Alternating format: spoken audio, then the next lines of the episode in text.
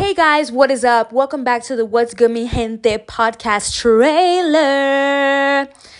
You're probably clicking on this thinking, yo, what is this girl gonna be talking about in every single one of her episodes? And the truth of the matter is, I don't know. It really is a mix of what I'm thinking of that day or what really comes to mind. And it's really random and nothing is off limits. This podcast is a free spirit podcast. I talk about anything and everything under the sun, and I hope you guys enjoy. So that's the What Good